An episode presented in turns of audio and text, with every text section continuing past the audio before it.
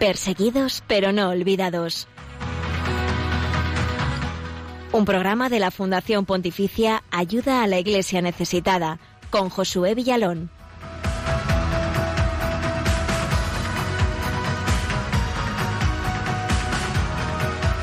Buenos días, bienvenidos a este espacio de Radio María en el que damos a conocer la realidad de los cristianos pobres y perseguidos en el mundo por su fe.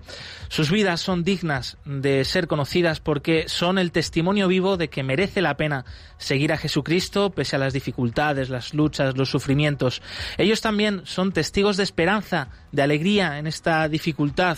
Gracias por acompañarlos a ellos un jueves más. Saludamos también a nuestros oyentes de fuera de España, aquellos que nos escucháis desde Radio María Perú, Radio María Venezuela y República Dominicana. Un gran abrazo. Buenos días, Yolanda Gómez de los controles, hoy nos acompañas, muchas gracias. buenos días.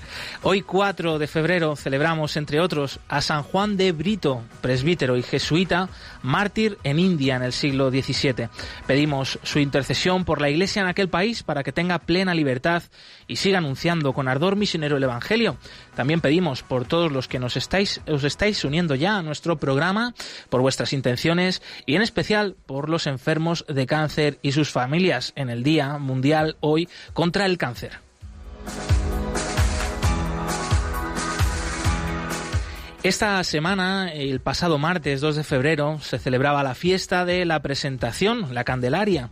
En ese día también es eh, tradicionalmente dedicado a orar por la vida consagrada, es la jornada de la vida consagrada o de la oración por la vida consagrada. Eh, por eso, pues queríamos hoy acordarnos y seguir rezando por nuestros amigos, hermanos en la fe y familiares también, ¿por qué no?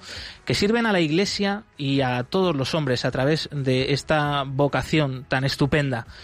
También eh, queríamos conocer mm, un poquito más de cerca cómo es eh, la vida consagrada, eh, la misión que hacen, el testimonio que dan los consagrados y consagradas en lugares allí donde la Iglesia es una minoría. A veces también la Iglesia, los cristianos están amenazados porque hay falta de libertad religiosa o incluso perseguidos, pero aún así están dando testimonio de Dios.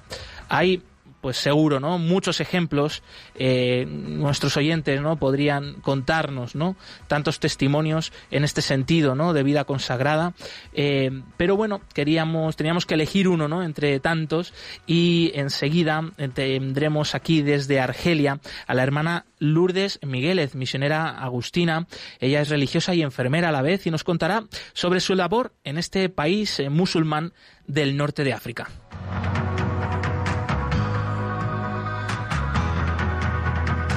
También vamos a repasar a continuación la situación de la libertad religiosa en Egipto, el país de las pirámides, de la mano del informe Libertad Religiosa en el Mundo. Y te compartiremos un testimonio que nos ha llegado en los últimos días desde Rusia, desde Siberia, donde allí pues eh, también la vida consagrada está presente a través de numerosas religiosas que están haciendo además frente a esta pandemia mundial del coronavirus en este lugar, ¿no? de la tierra. E invitamos a todos los oyentes a acompañarnos porque además hoy cantaremos al Señor junto a nuestros hermanos en la fe desde Argelia, como no podía ser de otra manera. Esa es nuestra entrevista, ¿no? y tema de portada. Te recordamos los otros canales para que te puedas poner en contacto con el equipo del programa. Estamos en Twitter eh, con, eh, a través de la cuenta arroba ayuda si nos podéis dejar vuestros comentarios con el hashtag perseguidos Radio María. También estamos en Facebook Instagram y YouTube. Podéis escribirnos al correo electrónico del programa, como siempre, perseguidos pero no olvidados arroba radiomaria.es y también estamos en directo a través del Facebook de Radio María. Desde aquí también saludaros, eh, aquellos que nos estáis viendo ¿no? y poniendo cara, además de, sonido, de palabras, os leemos, leemos por ahí vuestros comentarios y enseguida eh, también los podremos compartir aquí en directo, así que cualquier comentario, sugerencia que nos queréis hacer, pues también lo podéis ah, mandar a través de este otro canal, del Facebook Live, del directo de Radio María. Escuchamos a continuación al Papa Francisco en su mensaje durante la audiencia general de ayer, eh, miércoles 3 de febrero, invitando a la oración por la paz en el mundo y recordando, invitando a sumarse a la Jornada Internacional de la Fraternidad Humana que se celebra hoy por primera vez y de la que, bueno, pues el Papa es, ha sido y es un gran inspirador a esta jornada aún así, pues viene marcada por eh, la agenda y el calendario de las Naciones Unidas, pero es una oportunidad, claro que sí, pues para eh, reflexionar y abrirnos a ese diálogo ¿no? entre religiones eh, y a mm, generar esa cultura de la fraternidad de la que el Papa Francisco también pues nos está hablando tanto recientemente y, y gracias a su reciente encíclica Fratelli Tutti.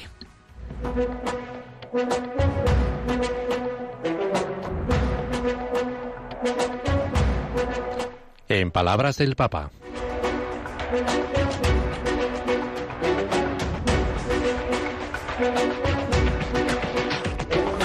Domani si celebrerà la prima giornata internazionale della fratellanza umana. Mañana se celebrará la primera jornada de la fraternidad humana que fue establecido recientemente con una resolución de la Asamblea General de las Naciones Unidas. Esta iniciativa tiene también en cuenta el encuentro del 4 de febrero de 2019 en Abu Dhabi, cuando el gran imán de Al-Azhar, Ahmad Al-Tayeb y yo firmamos el documento sobre la fraternidad humana para la paz mundial y la convivencia común.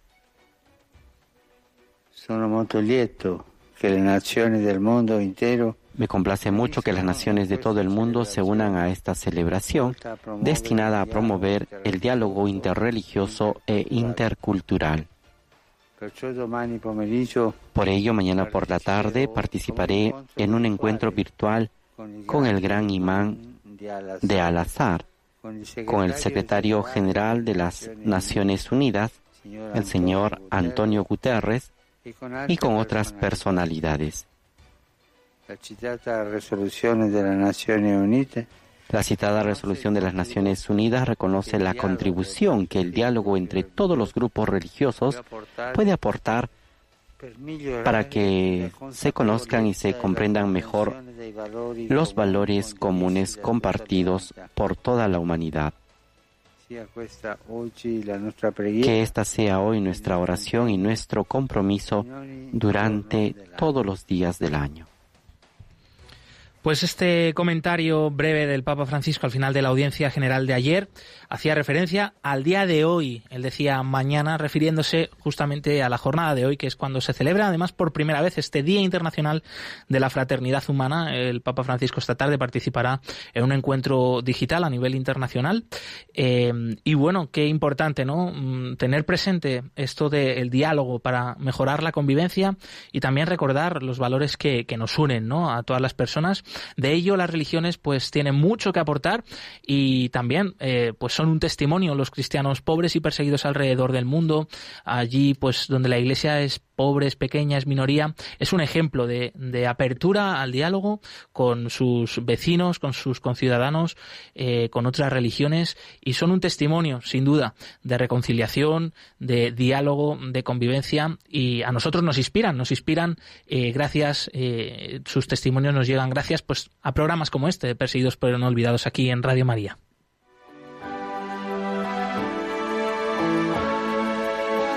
El cristianismo es la religión más perseguida en el mundo. Conoce de cerca esta realidad en Perseguidos pero no olvidados, un programa de ayuda a la iglesia necesitada en Radio María.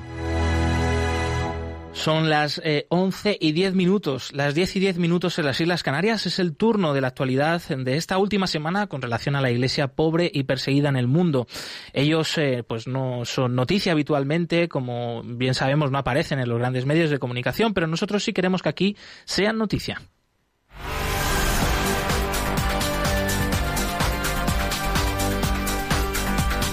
Queremos que sea noticia.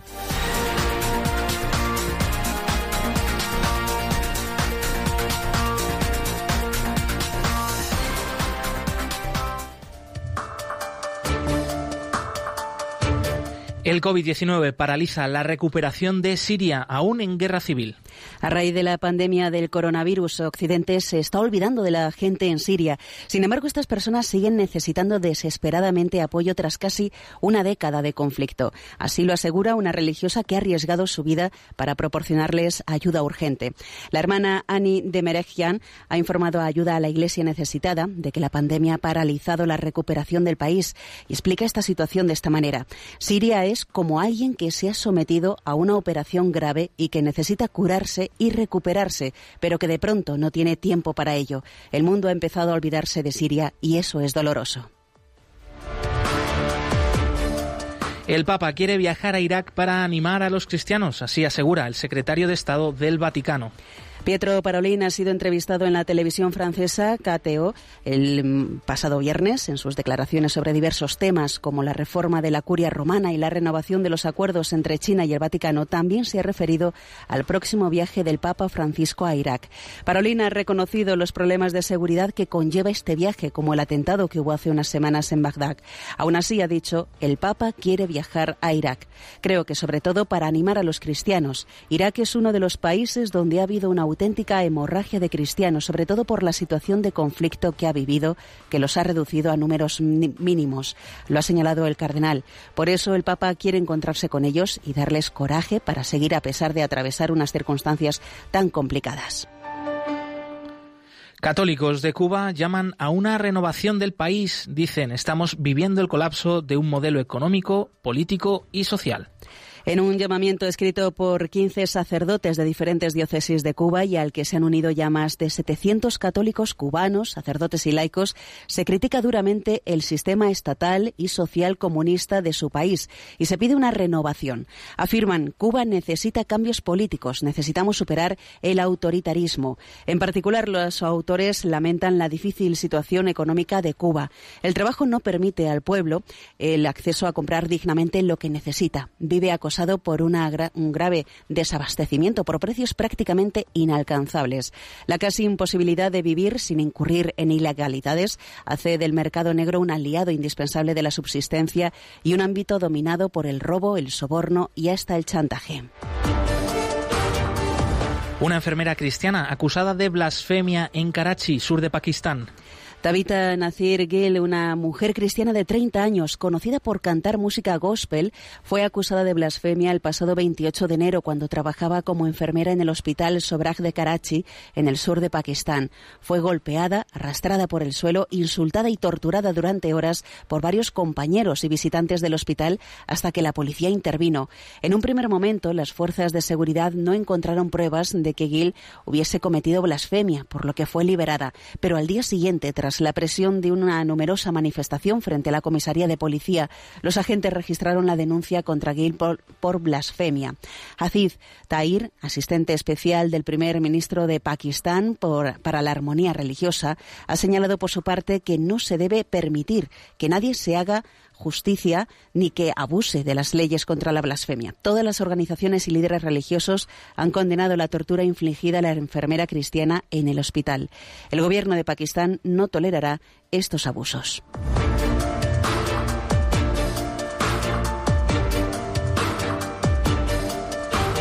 Hasta aquí la actualidad de la última semana sobre la iglesia pobre y perseguida en el mundo. Más información en la web ayudalaiglesianecesitada.org.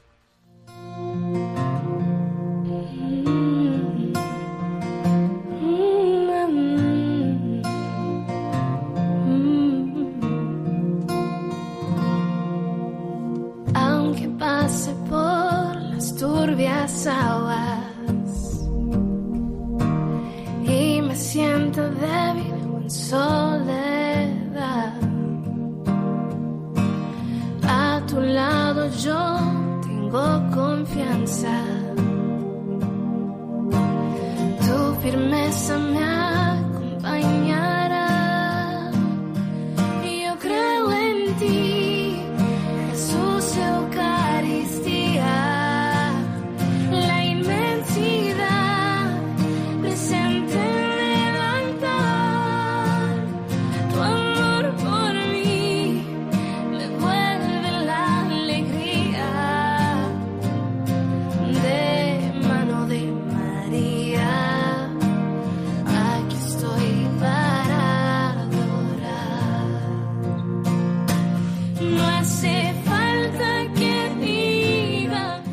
semana, el pasado martes, celebrábamos la jornada por la vida consagrada o la jornada por la oración uh, por la vida consagrada y queríamos recordar otro día más y tener presentes ¿no? a tantos y tantos religiosos y religiosas eh, que alrededor del mundo pues están haciendo una misión tan importante en servicio a la Iglesia, en servicio también a, los más necesitados, a todos los hombres, ya sea a través de una vida contemplativa de oración o también de vida activa. Tenemos muchos ejemplos cercanos, ¿no? Seguro que nuestros oyentes, pues eh, si piensan un poco en sus propias familias, quizá, pero algún amigo eh, o, o, alguien, ¿no? De la parroquia, pues tiene ejemplos concretos de vida consagrada y de esta misión tan estupenda ¿no? de la Iglesia en el mundo. Teníamos que hacer selección eh, y, bueno, hoy tener con nosotros a, alguien en concreto y bueno, tenemos pues la alegría ¿no? de poder eh, compartir aquí en nuestro programa en Perseguidos pero no olvidados un ratito con la hermana Lourdes Migueles. Ella es religiosa de las misioneras agustinas y que está hoy con nosotros desde Argelia. Curiosamente, pues un país eh, eh, pero donde la Iglesia, que es una semilla pequeña, pues está haciendo una misión muy, muy importante. Hermana Lourdes, bienvenida, buenos días. Buenos días, buenos días, Josué. Pues una alegría, como digo, escucharte y, tener con nosotros, pues eso, un rayito de luz de lo que es la vida consagrada en el mundo y en particular en un país eh, donde la Iglesia es, es muy pequeña, la presencia del Evangelio es pequeñísima, pero fundamental, hermana, ¿no es así? Bueno, pues sí, es una iglesia aquí pequeña y casi toda extranjera, pero es una iglesia muy entusiasta, muy rica en, compartir, eh, porque somos de cantidad de países. En una pequeña parroquia a lo mejor hay 15 personas y hay 10 nacionalidades y los que la formamos normalmente somos gente del extranjero, de gente del país. Hay poquísima, hay pocas personas eh, pero están en búsqueda también. Entonces eso es un signo de, que la Iglesia vive y está presente intensamente en un país musulmán, completamente musulmán. Hermana, ¿cómo es eh, vivir la vida consagrada ¿no? en este contexto, en esta sociedad eh, argelina musulmana? ¿Qué te aporta a ti en tu vocación? Pues a mí me ha ayudado a ser mejor, a comprender más eh, el don tan grande que nosotros los cristianos hemos tenido recibido desde pequeñitos, porque mm, cuando uno descubre a personas aquí que quieren seguir a Cristo, los sacrificios que tienen que hacer para poder ser fieles a esto y poder seguir, porque no tienen libertad, no tienen cultura, es una es como una herejía el salirse de su religión entonces nosotras eh, no sabemos, yo pienso que ser tan agradecidos a este don que hemos recibido desde pequeña, el don de la fe, el don de nacer en un país cristiano, que hemos sido bautizados, hemos sido apoyados y animados por nuestras familias, nuestros sacerdotes de los pueblos, de, después la congregación.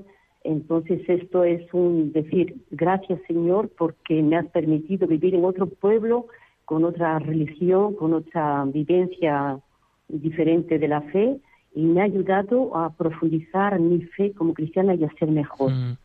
Hermana Lourdes, eh, además usted es enfermera. Eh, con estos tiempos que corren ahora de esta pandemia mundial del coronavirus, nos comentabas ¿no? que una de las labores que hacías era eh, pues trabajar, acompañar en un hospital de, de allí de Argel, de la capital de, de, Argelia, pero que ahora, pues por estos motivos, no, no has podido, no, tenido que hacer un paréntesis, digamos, ¿no? Porque seguro que volverás. Eh, ¿Cómo es la situación actualmente del coronavirus allí en Argelia y cómo se está cambiando la vida de alguna manera en vuestra misión? Bueno, pues sabes que aquí, eh, cierto que yo estoy ahora en, en casa, bueno, en casa, entre comillas, porque no para uno, porque siempre, como se dice, la caridad es inventiva y hay que buscar situaciones y momentos y para poderte hacerte presente a la gente que más que nunca necesita estos gestos de ternura, de, escucha, de diálogo, de poder hablar, de poder eh, eh, compartir contigo, porque hay cantidad de gente ahora que la situación esta les ha llevado a una verdadera miseria, porque la gente vive casi día a día y, al pararse la persona que trabajaba no encuentra recursos apenas para comer. Y entonces viene la gente a nuestros centros, a nuestras casas a, pedir lo mínimo para poder comer. Entonces uno está haciendo todo lo que puede, sobre todo en esto de, estar atentas y de escucha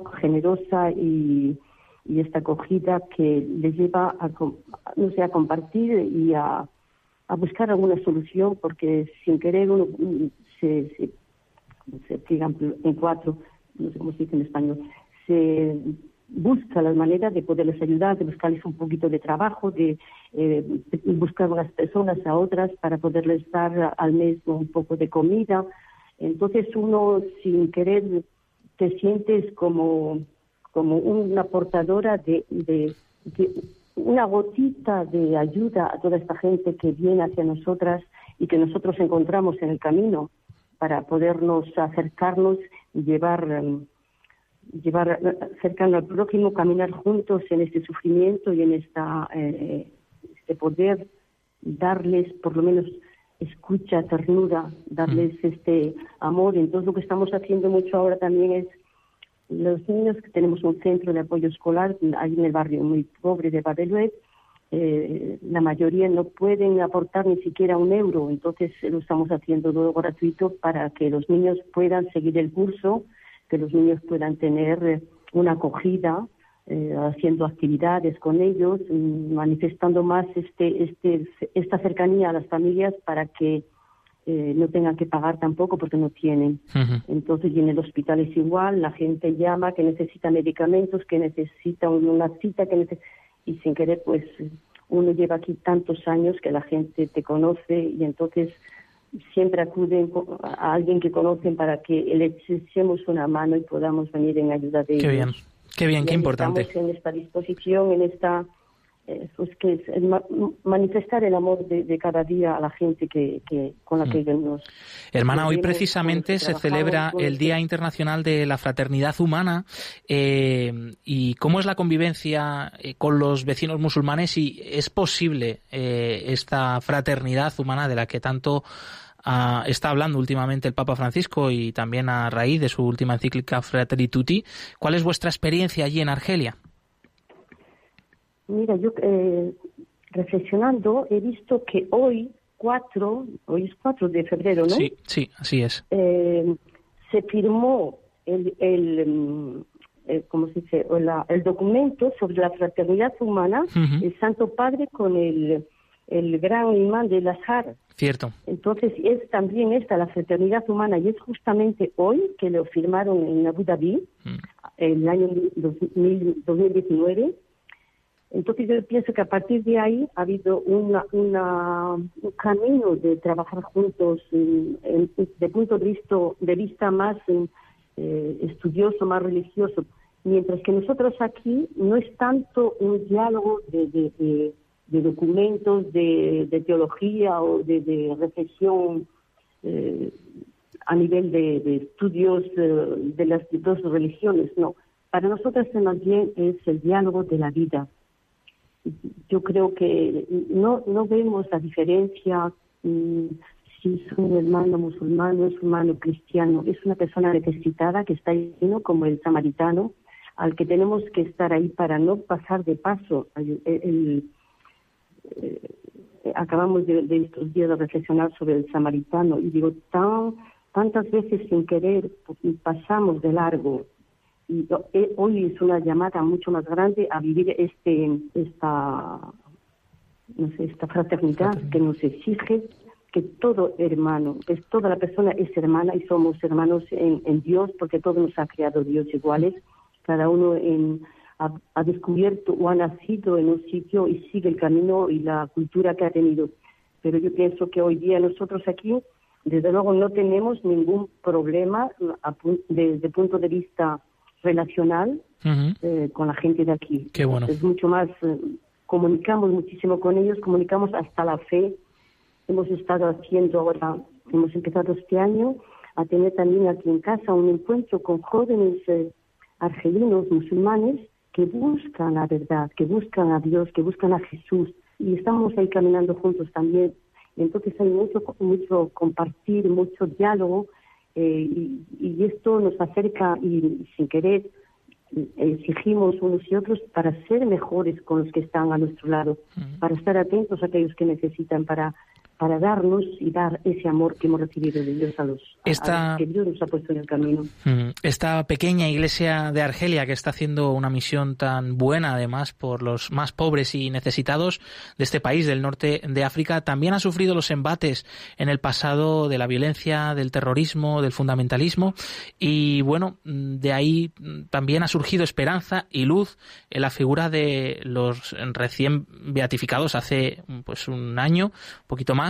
eh, mártires de Argelia, entre ellos dos hermanas de la misma congregación de las misioneras agustinas, la hermana Esther y Caridad, con las que conviviste, ¿no? Eh, hermana Lourdes, ¿qué recuerdos tienes de ella y, qué importancia tienen estos mártires para la iglesia en Argelia y para Argelia? Mira, yo pienso que ha sido para nosotras como agustinas misioneras, eh, hicimos un discernimiento el 6 y 7 de octubre de, de 1994 y estaba aquí nuestra Madre General, estaba aquí nuestra Madre Provincial María Jesús y hicimos el discernimiento justamente como Señor sí. Entonces, todas las que estábamos aquí, mm, fue un momento muy bueno porque reflexionamos, y compartimos seguimos el ejemplo de Jesús, seguimos el ejemplo de Agustín, y esto nos ayudó muchísimo antes de que llegase este momento que nadie esperábamos, podía llegar, pero nadie esperábamos ni queríamos.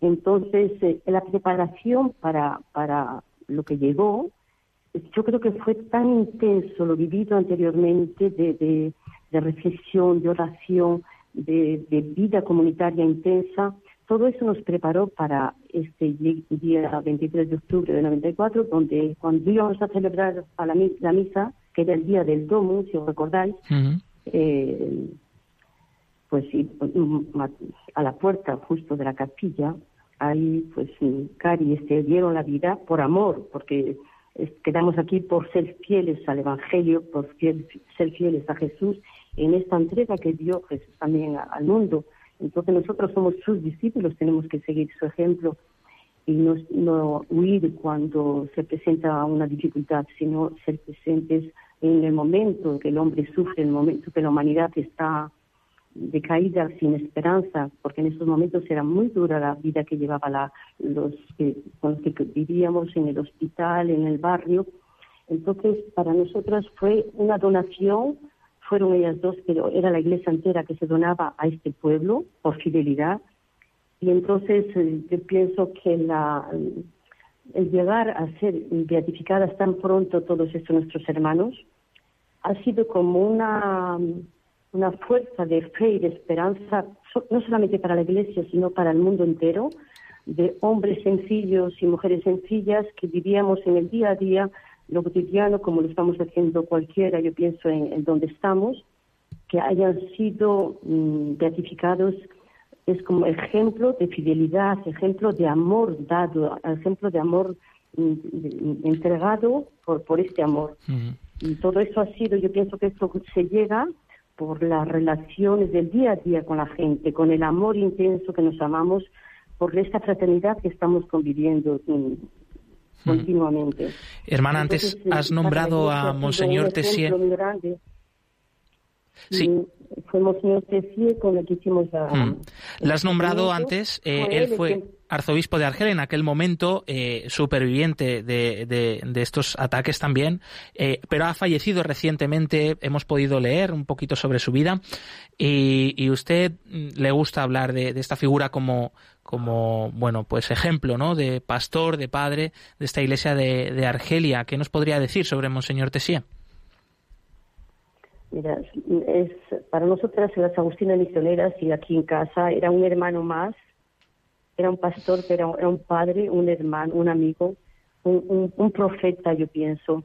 Eh, para nosotros es, ha sido como el, el, el 20 mártir de, de, de, los 19 mártires, fue él el 20, porque él acompañó a cada uno de los mártires de los 19, fue él el que estaba en cada momento allí presente. Entonces esa fidelidad eh, fue un, fue un hombre desde luego que dio toda su vida aquí en Argelia y a la iglesia y fue el que partiendo de Monseñor Dival, que con el que convivió también, eh, mm, hizo que fuese una iglesia del pueblo, no una iglesia francesa de, que hubiese quedado de la, de la dominación francesa, sino una iglesia argelina. Entonces, eh, su vida era sencilla, su vida era mm, tenía una, fuerza de, voluntad de, de, traspasar todo como, como, María, porque él, fue también como que recibió 19 espadas en su corazón, pero además eh, continuaba con esta esperanza y con esta fortaleza de un pastor herido, sí, pero con una profunda alma de, de, continuar, porque la, la, iglesia le necesitaba que fuese, aunque estaba su corazón herido, él se, herido, su corazón estaba ahí empujando a los otros a ser fieles, eh, a a que no decayésemos en la esperanza ni el desánimo, sino que había que continuar dando y viviendo con el pueblo la esperanza y la, fortaleza. Y es lo que tenemos que nosotros eh, vivir, era pues la entrega total a este pueblo. Y, week. Pues un gran ejemplo no solo para la iglesia en Argelia, sino también para mm, pues para la iglesia en todo el mundo y en particular también aquí en España eh, estamos aprendiendo tanto, ¿no? De esta pequeña comunidad de, de los cristianos de Argelia, pero que están aportando tanta luz, tanta esperanza, que también nos cuestiona a nosotros y nos hace crecer, creo yo. Eh, por eso me alegra que, que estemos charlando contigo, hermana Lourdes. Pero se nos acaba el tiempo y antes de terminar quería pedirle un último mensaje para los oyentes de Radio María y si puede ser también una pequeña oración, no sé, quizá en árabe o en francés, a la que nos podamos unir eh, pues con el resto de la Iglesia en Argelia para que el Señor pues siga derramando su gracia sobre todos vosotros, hermana. Yo lo, que pienso que tenemos que ser hoy día los religiosos y el cristiano ser esta semilla sembrar generosidad, de, bondad, de hacer el bien a los demás, de ser hombres y mujeres de diálogo con todos nuestros hermanos, porque somos todos hermanos, que seamos testigos de este amor al servicio de la Iglesia, de allí de la cual hemos sido enviadas, cada uno en, su vocación.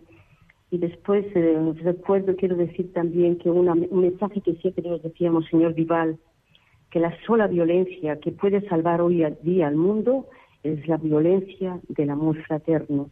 Entonces yo pienso que podemos impedir a María, porque vivimos aquí al lado, la, Nuestra Señora del, Madre de África, que ella proteja nuestra iglesia, proteja nuestro mundo y todos aquellos que la gobiernan para que nos dejemos transformar por esta este amor que recibimos cada día de Jesús y de María que nos acompaña en el camino y que seamos nosotros caminantes con el que tenemos al lado para ser mejores todos y crear una humanidad más humana, más sencilla, más fraterna. Es lo que yo me gustaría vivir también y es lo que deseo que vivamos todos, que seamos hombres de, de fe, de esperanza y de amor.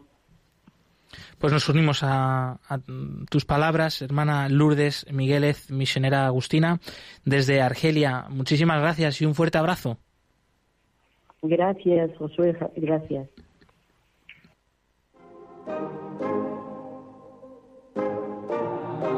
Le he dado mis puertas a mis problemas muy envuelto en lo que tengo que hacer, me siento agotado. Todos mis intentos de ser perfecto no hacen nada más que hacerme dudar y me atrasa el miedo. Dios solo quiere mi amor, más nada que mi corazón. No lo quiero complicar su plan puedo confiar. Es así de sencillo, es tan sencillo, hay que volver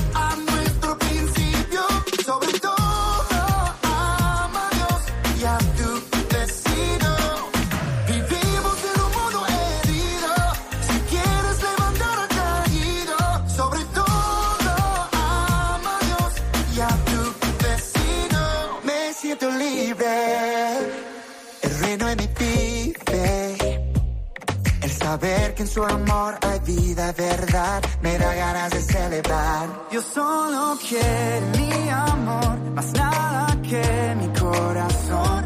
No lo quiero complicar. En su plan puedo confiar. Es así de sencillo. Son las 11 y 36 minutos, las 10 y 36 minutos. Estás escuchando Perseguidos pero no olvidados en Radio María, el programa que te acerca a la realidad de los cristianos pobres y perseguidos alrededor del mundo. Te recordamos que también puedes seguirnos a través del Twitter arroba ayudaiglesneces y dejarnos allí vuestros comentarios con el hashtag perseguidos, per- eh, perseguidos Radio María. También estamos en Facebook, en Instagram y en YouTube, donde vais a encontrar vídeos que ponen rostro a todo esto que te estamos contando aquí en Radio María. Por supuesto, también podéis escribirnos en el correo del programa perseguidos pero no olvidados arroba radiomaria.es y ahora mismo ponernos también cara por el eh, streaming, el vídeo streaming que se está haciendo por el Facebook de Radio María. Y ahí nos estáis dejando muchos comentarios, os agradecemos eh, vuestras oraciones, vuestras bendiciones, vuestros saludos. Y por ejemplo eh, Juan Carlos Ávila nos escribe diciendo la vida de cada misionero como la vida de la hermana Lourdes Migueles con la que acabamos de hablar desde Argelia siempre da frutos, sobre todo los que dejan su vida que el buen Dios los siga fortaleciendo. Un abrazo grande. Pues eh, muchas gracias Juan Carlos Ávila. Un abrazo también para ti. Invitamos a seguir eh, comentándonos eh, también por el Facebook Live de Radio María y nosotros encantados de compartirlo aquí en directo con todos los oyentes de Radio María.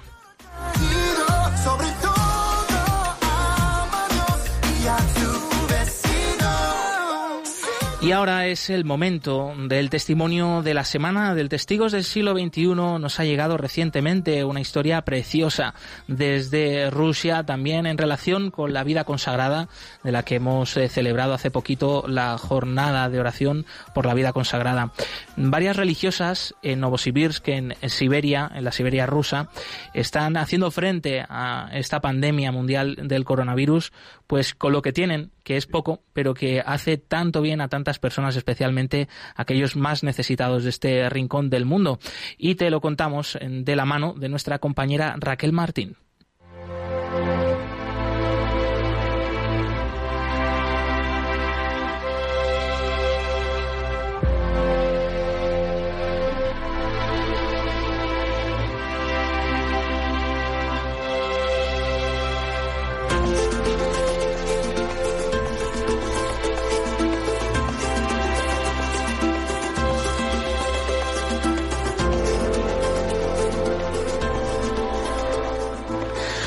Los habitantes de Novosibirsk, ciudad en Siberia Occidental, están afectados por el confinamiento y sus consecuencias económicas, sobre todo los que ya antes formaban parte de los marginados de la sociedad, los pobres, los parados, los ancianos, niños de familias socialmente débiles.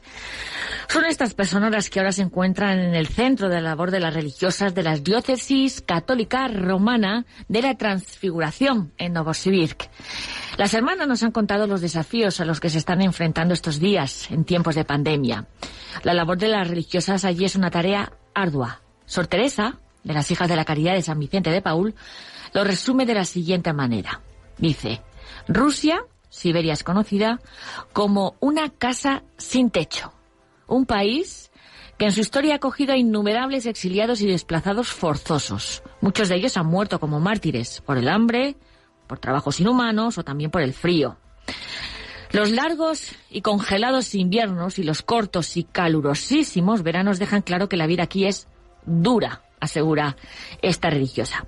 Aproximadamente un millón de personas tienen raíces católicas y viven en la diócesis de la Transfiguración, que ocupa una superficie de unos dos millones de kilómetros cuadrados. Tan solo unos 40 sacerdotes se ocupan de las 70 parroquias que hay y tienen que cubrir distancias enormes, que sin la ayuda de estas religiosas, pues la atención pastoral de los fieles dispersos creemos que sería imposible.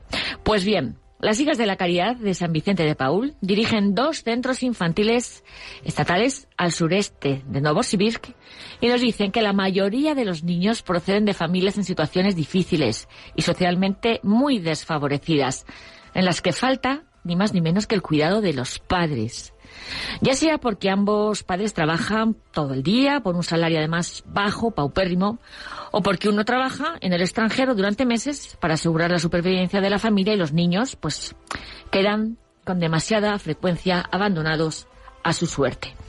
Con la pandemia, nos cuentan estas religiosas, nuestra labor aquí se ha vuelto más complicada. Muchas personas han perdido su trabajo, han sufrido recortes de salario, llaman a nuestra puerta diario pidiendo ayuda o al menos un pedazo de pan para sus hijos. Pero damos gracias a Dios por tener la oportunidad de celebrar la Eucaristía todos los días. Como respuesta a la pandemia tenemos adoración diaria y al final el sacerdote sale a la calle con la custodia y bendice la parroquia y la ciudad con el Señor.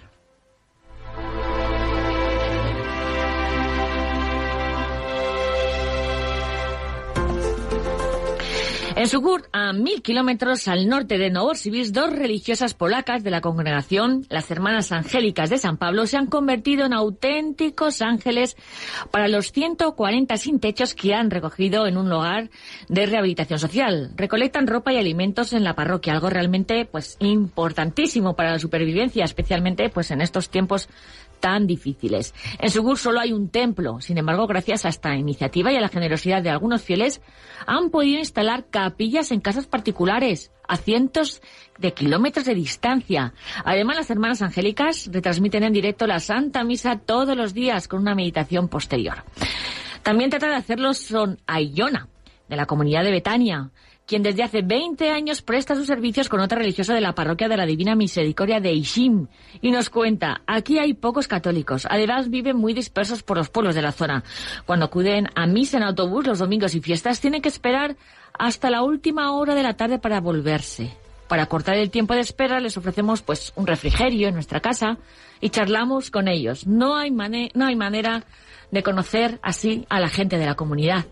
Además, las religiosas han creado un grupo de WhatsApp para conectar con los parroquianos y mantenerles informadísimos. Las hermanas de Santa Isabel en Novosibirsk echan de menos las visitas de los miembros de la comunidad.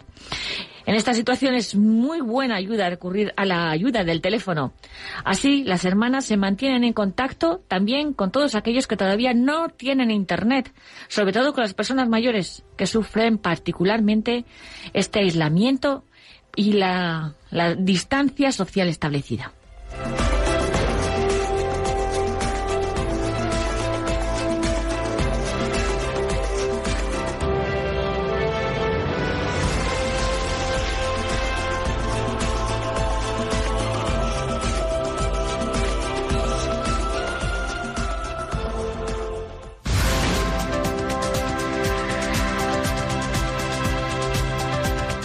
Libertad religiosa en el mundo.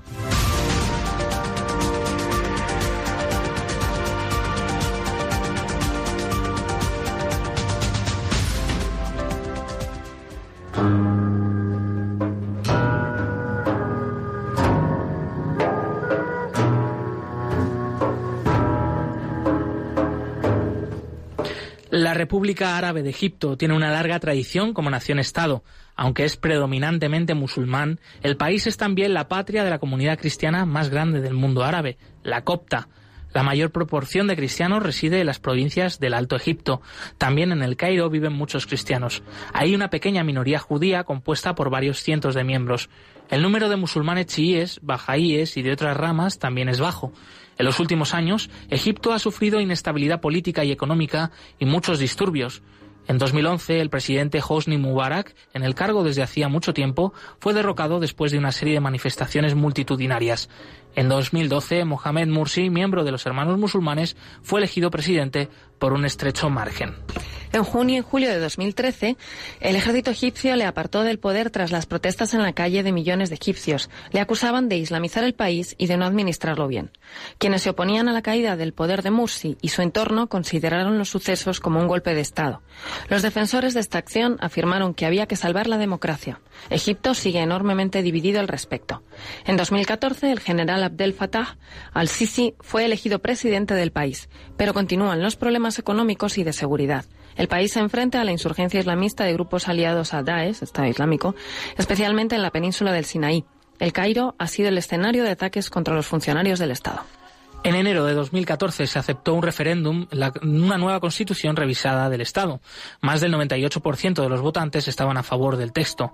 La Iglesia Católica lo consideró positivo. El obispo copto católico de Asiut, Kirill William, declaró ayuda a la Iglesia necesitada que la utilización en la constitución revisada de la Sharia islámica como fuente de la legislación de Egipto no es necesariamente problemática. El preámbulo de la Constitución de 2014 describe al país de este modo. Egipto es la cuna de la creencia en Dios y la vanguardia de las religiones celestes. En su territorio se crió el profeta Moisés que habló cara a cara con Dios cuando se le apareció en el monte Sinaí, el monte de Dios, quien iluminó el corazón de Moisés y le comunicó su mensaje divino. En su territorio los egipcios dieron una buena acogida a la Virgen María y a su bebé y luego sacrificaron miles de mártires en defensa de la Iglesia del Señor Jesucristo. Que la paz Según el artículo 2, el Islam es la religión del Estado, el árabe es la lengua oficial y los principios de la Sharia islámica son la fuente principal de legislación. El preámbulo especifica que la referencia a la hora de interpretar los mismos reside en el conjunto de las sentencias del Tribunal Constitucional en este sentido. El artículo 3 establece los principios canónicos de los cristianos y judíos egipcios son la fuente principal de las legislaciones que regularán sus códigos civiles, sus asuntos religiosos y la elección de sus líderes espirituales. うん。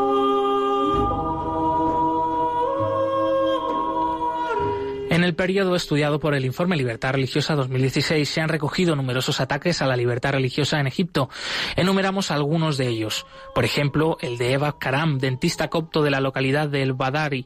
Fue asesinado en septiembre de 2014 en la provincia de Asiut, en Alto Egipto.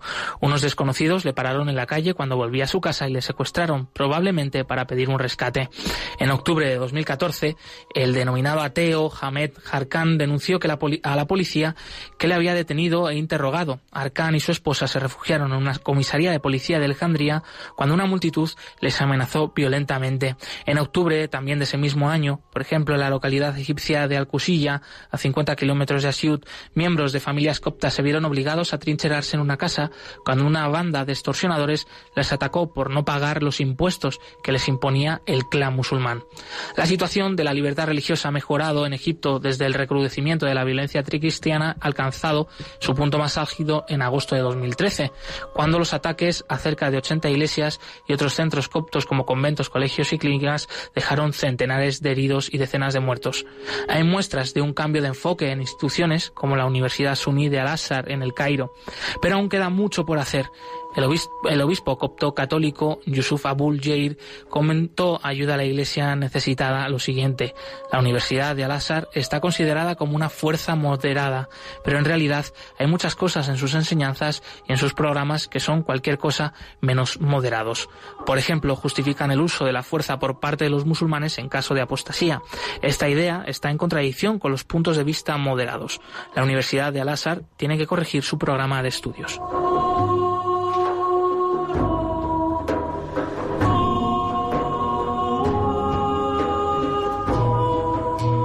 Este informe completo de la situación de la libertad religiosa en Egipto, así como de cualquier otro país del mundo, se puede consultar en la web ayudalaiglesianecesitada.org.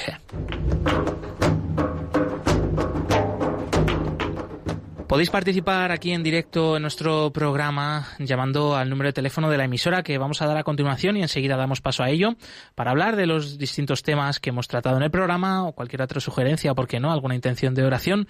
Podéis llamar ya al 91005 9419. Repetimos 91005 9419.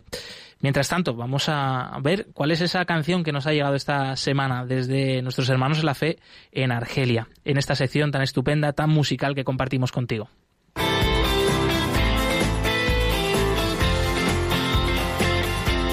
Cantad al Señor todos los pueblos.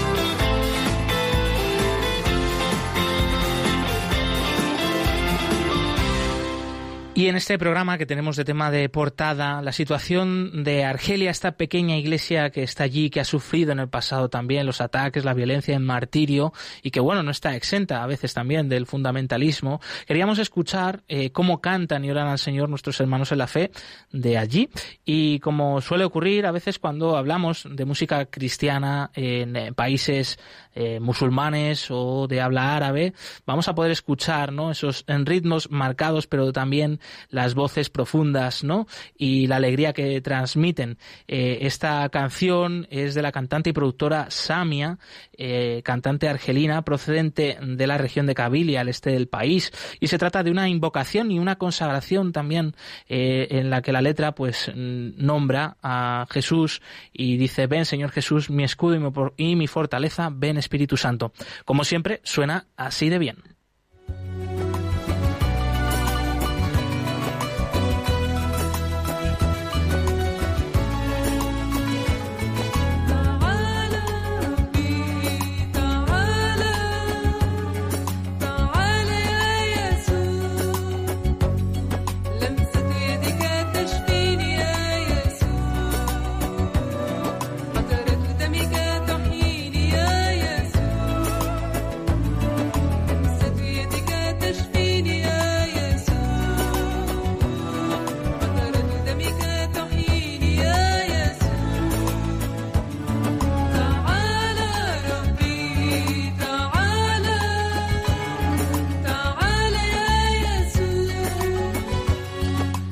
Dejaremos esta canción también en nuestras redes sociales para que la podáis escuchar completa. Un ejemplo más de cómo cantan y oran al Señor nuestros hermanos en la fe alrededor del mundo y hoy en particular desde Argelia, un país donde los cristianos son una minoría muy pequeña, pero allí también, ¿no? Pues tienen eh, pues este sentimiento y la gracia, ¿no? De adorar a Dios a través de la música.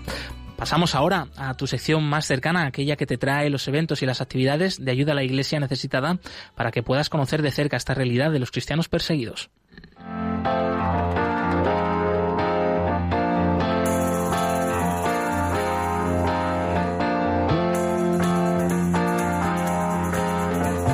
Cerca de ti.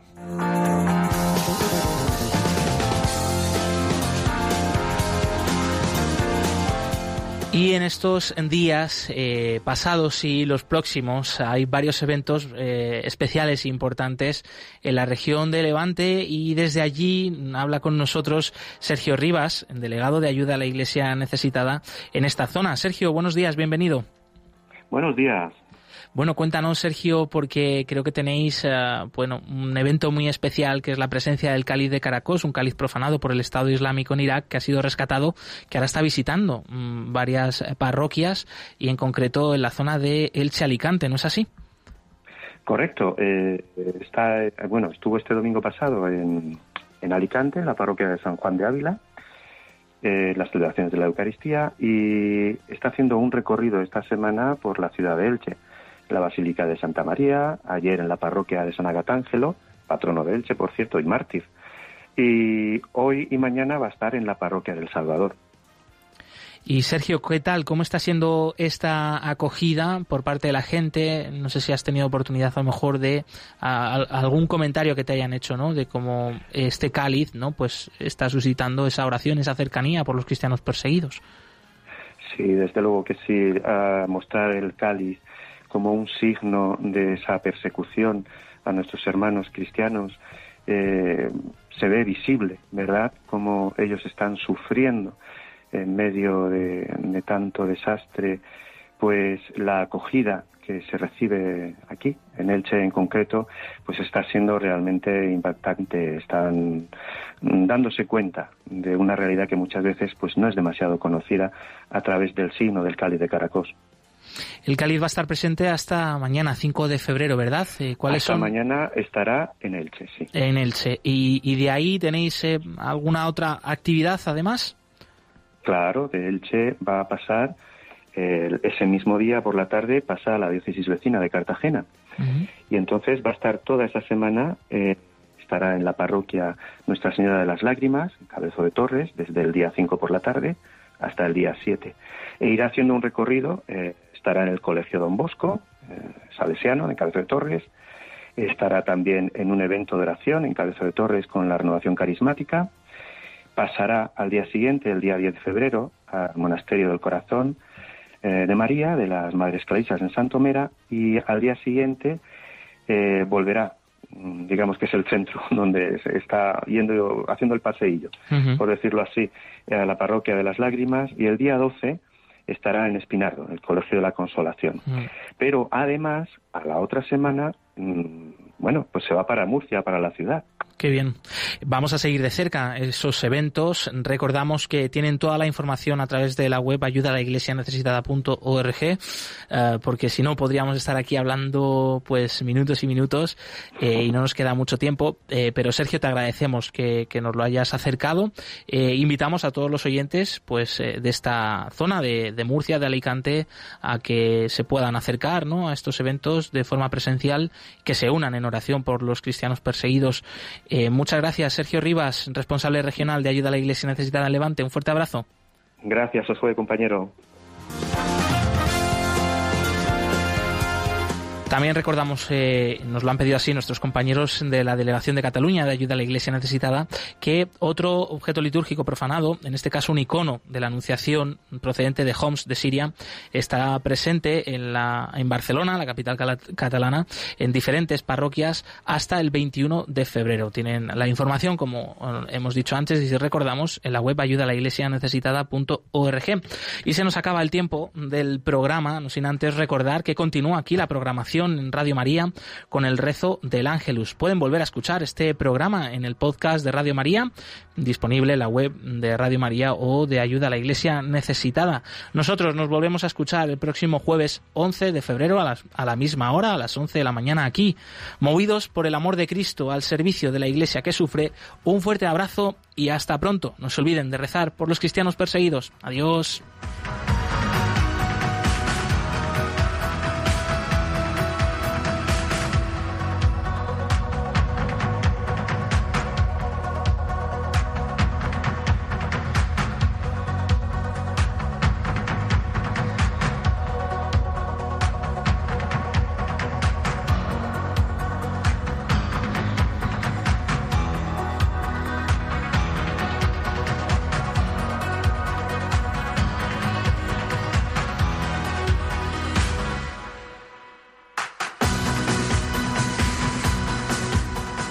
Concluye en Radio María, Perseguidos pero no olvidados, un programa de la Fundación Pontificia Ayuda a la Iglesia Necesitada, con Josué Villalón.